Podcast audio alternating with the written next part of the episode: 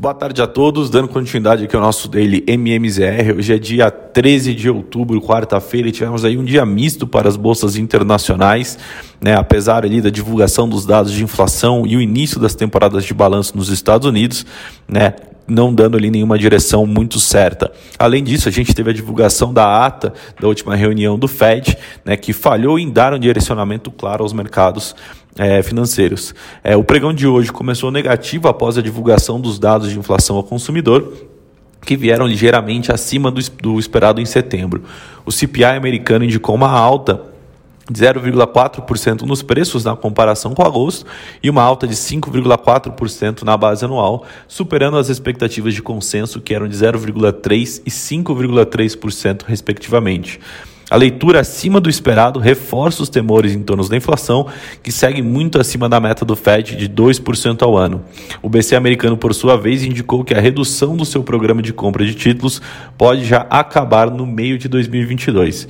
Os integrantes do Fed conduziram as discussões em torno de um plano preliminar de redução de, das compras em 10 bilhões de títulos do Tesouro e 5 bilhões de títulos hipotecários por mês, o que encerraria ali o processo em meados de 2022.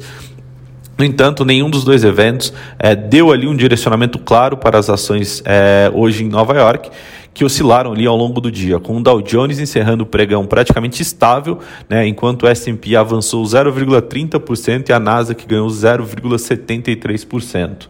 É, na Europa, é, o índice europeu Eurostock 600 fechou o dia em alta de 0,70, porém também é, sem grande direção das principais bolsas do continente, né, com ganhos na, em, Londres, em Londres, Frankfurt e Paris, enquanto as bolsas de Madrid e Milão fecharam o dia em queda. Vindo para a bolsa brasileira, mesmo sem o grande avanço das, das commodities e a chancela dos mercados globais, que tiveram uma sessão mais volátil, é, digerindo os dados de inflação, o Ibovespa ainda assim conseguiu encontrar espaço para avançar firme no pregão dessa dessa quarta-feira, com a agenda econômica local também mais vazia. A queda nas taxas é, DIs e a tentativa de recuperação após o, o tombo de setembro são apontadas ali é, por analistas como a, o, as principais razões para explicar esse movimento de curtíssimo prazo.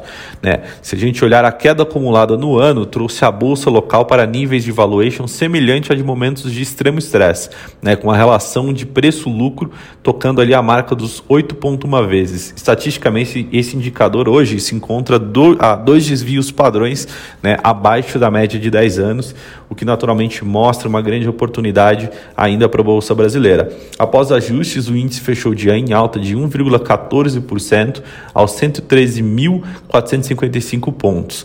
É, o pregão de hoje foi marcado, por um lado, por queda nas ações ligadas a commodities, as ações de Vale recuando ali 2,96 em linha com um tombo de 3,7, observado também nos preços do minério no, no, do minério de ferro no porto de Qingdao, na China, né? Enquanto o Bradespar caindo 1,41 e o movimento também que puxou para baixo alguns papéis de siderúrgicas como CSN e os em Minas, que fecharam o dia em queda também.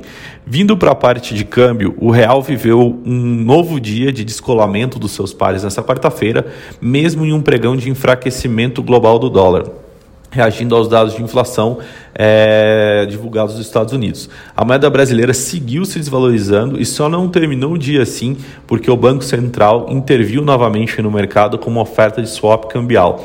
Após o segundo leilão não programado em duas semanas, o que injetou o equivalente a um bilhão de dólares no mercado futuro, a moeda americana fechou o dia cotada a R$ 5,50 em uma baixa de 0,51%. Momento an momentos antes do anúncio do BC, o dólar operava perto das máximas intradiárias de R$ 5,57. Com isso, o real fechou alinhado com a direção mais ampla do dólar do dia, onde apenas quatro das 33 divisas mais líquidas do mundo cederam terreno contra a moeda americana nesta sessão. No horário de fechamento, o dólar cedia 1,12% contra o peso mexicano, e mas avançava 0,17% contra o, o rublo russo. Né? Vindo para a parte de juros, é, os juros futuros fecharam essa quarta-feira em queda, acompanhando o movimento de, é, do rendimento do, sobre o título do Treasury de 10 anos, né, do Tesouro Americano, que se firmou em baixa após a divulgação da inflação ao consumidor dos Estados Unidos. O núcleo, né, que capta a tendência dos preços, é, excluindo os itens mais voláteis, como os alimentos e energia, do indicador, veio abaixo do esperado, aliviando pontualmente as preocupações dos investidores sobre a persistência da alta dos preços preços.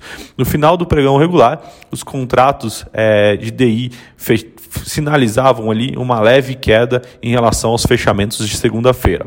Bom, por hoje essas são as notícias. Amanhã a gente volta com mais informação. Muito obrigado, boa noite a todos.